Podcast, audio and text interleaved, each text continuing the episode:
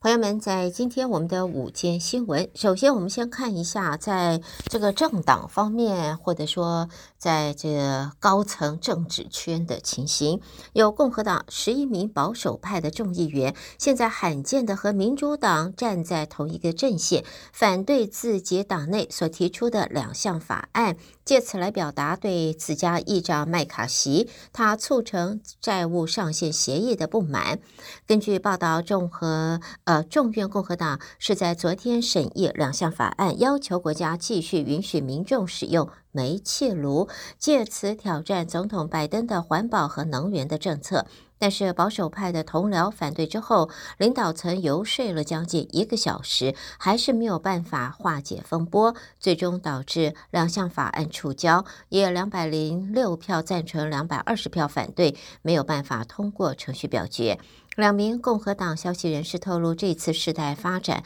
是完全出乎了高层意料啊！在保守阵营也指责麦卡锡领导的建制派秋后算账，说呢，领导层曾经直接向保守派众议员啊克莱德施加过压力，不会把克莱德提出的枪支法案列入这个礼拜表决议程，来惩罚他反对债线协议。对此，众院共和党领袖。卡利斯否认了相关的指控。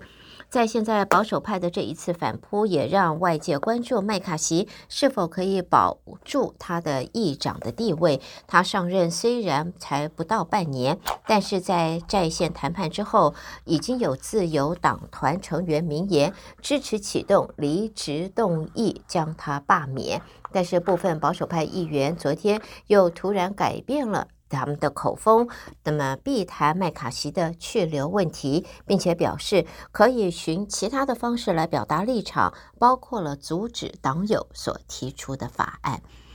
好，接着我们再看的呢，这是新泽西州前州长 Christie Chris Christie，现在正式加入共和党总统提名战。二度的尝试来问鼎白宫了，并且还摆明了姿态要和前总统川普要和他较劲呢，大力的抨击对方政策和个性不适合担任国家元首。但是 Chris Christie 目前的支持度还是相当的低迷，分析则认为他参选的最大影响就是冲击川普的选情。这是 Christie 第二度争夺提名。二零一六年时，他同样的把这个呃筹码放在新呃汉普州啊，在 New Hampshire 州。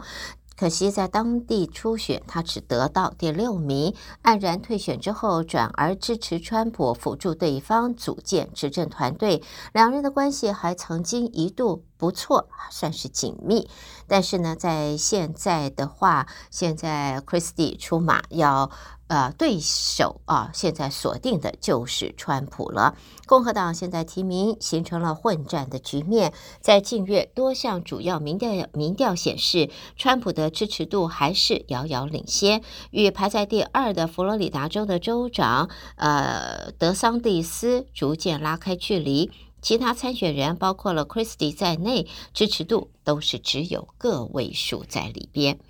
另外呢，联邦法庭已经下令，遭受刑事起诉的众议员 George Santos 必须披露到底是谁为他共同签署五十万保呃五十万元的保释金。但是法庭允许 Santos 上诉，期间可以为担保人姓名暂时的保密。在纽约东区联邦法官在昨天采纳媒体的意见，同意这件事情涉及到公众利益，有需要维持最高透明度。因此，即使 Santos 的律师表示，在 George Santos 宁愿入狱也不要透露担保人的身份，还是颁布了这一次的裁决。三十四岁的 Santos，他代表纽约的皇后和长岛部分选区，在去年中期选举胜出之后，被揭发参选时捏造了包括学历、工作履历，甚至家庭背景。随后丑闻不断的扩大，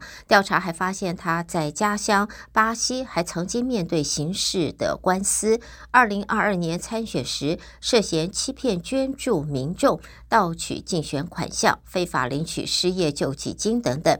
George Santos 在现在拒绝辞去他的议员职务，五月上旬更声称不会放弃连任。刑事案件继续审讯之后，他将在六月三十号再度出庭。好，接着我们再看到的，这是药业巨头默呃默克啊，这是 Merck，他在昨天呃控告拜登政府，指责拜登政府通胀削减法案 IRA 授权政府和医药界议价。如同设下了敲诈勒索的骗局，侵犯了他们公司根据宪法第一修正案和第五修正案所享有的权利。在现在呢，美国的卫生部是可以和药商谈判，确定联邦医疗照顾计划，也就是 Medicare 药物的定价。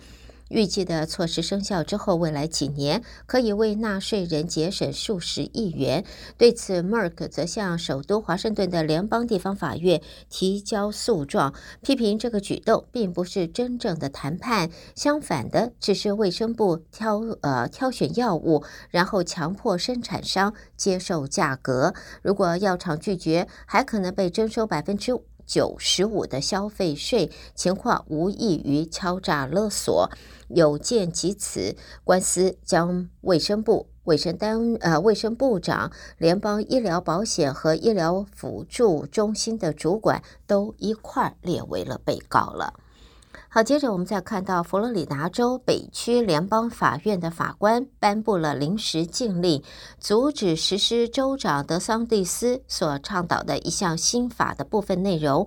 这个裁决说，性别认同是真实存在的，并且指出拒绝向未成年病患提供治疗是没有任何合理的依据。下边我们看到哥伦比亚大学啊，在昨天宣布，此后不再向美国新闻与世界报道提交数据，退出报社的本科院校排名。外界预料这个举动或许会引起连锁的反应，导致更多的专上院校会追随。哥大在多年来一直排名居于或者是接近榜首，前年更是攀升到全国的第二名。但是校方在九个月前承认，曾经在班级的规模、教师的资历、教学支出等多个关键方面。那么提交的是不正确的数据，导致在去年秋天排名出炉的时候，报社依靠其他公开信息判断哥大排名，结果哥大只能够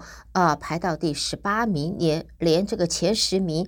排不上，更不要说前三名了。在现在呢，数月来，全国许多知名法学院和医学院都宣布不再参与美国新闻与世界报道的大学排名，其中也包括了各大的法学院和医学院。大学这一次连本科排名都退出之后，可以说与排名榜彻底的划清了界限。在校方去年纠正失误时有所启发，哥大说呢，教务长和其他的学校发出声明，排名可能对未来学生产生巨大影响。大学勉强自己浓缩成抽象数据的话，只会损失很多的东西。所以呢，在现在呢，在哥伦比亚大学已经退出了相关的排名，预料这一个做法会引发连锁的效应。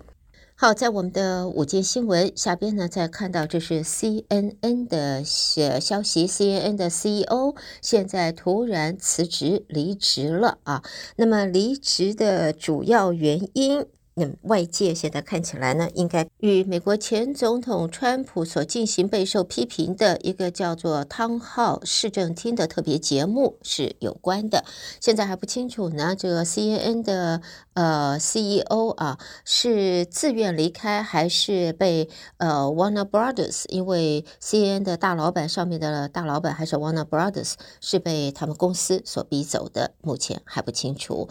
好，我们再看到另外一则，则是纽约皇后区霍华德海滩的一名七十一岁的居民啊，他得到了 Mega Million 的这个奖金，一共是四点七六亿美金的奖金。那么选择的是拿现金，所以他拿到了超过一点五七亿美元的现金。现在呢，他表示这样拿的这一个。奖金呢？他要去度假啊，他要买新房子，呃要换新车子，同时要捐给教堂。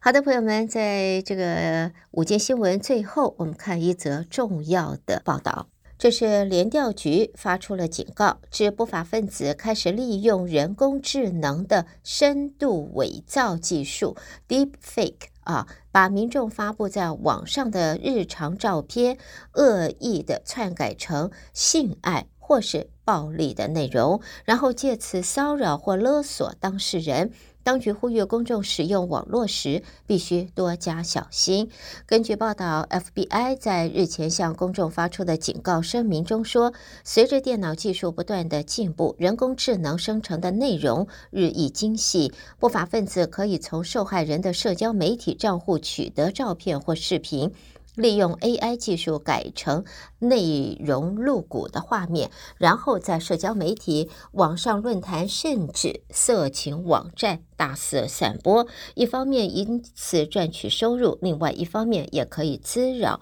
以及威胁当事人。专家提醒。无论在网络张贴资料或社交媒体、约会应用平等平台发送信息，都要提高警觉。有时发送的数据看似无伤大雅，但是却能够成为歹徒的素材，稍加改动就能够成为犯罪工具，让当事人蒙受经济损失或身心伤害。所以，以此这一个新闻特别提醒我们的朋友们：你在网络上面啊，网络平台，不论是脸书，或者是微信，或者是 Line 这一些，或者是呃其他的网络平台方面，使用了你的照片、朋友的照片、家人的照片，当你有这些数据、这些内容上网的时候，请特别注意，不要被。呃，有心的歹徒利用篡改之后，成为伤害自己或者是家人的工具。好，朋友们，这就是带给大家在今天我们的午间新闻。胡美健为朋友们翻译、编辑和播报。谢谢您的收听，我们休息一会儿，欢迎收听接下来的节目。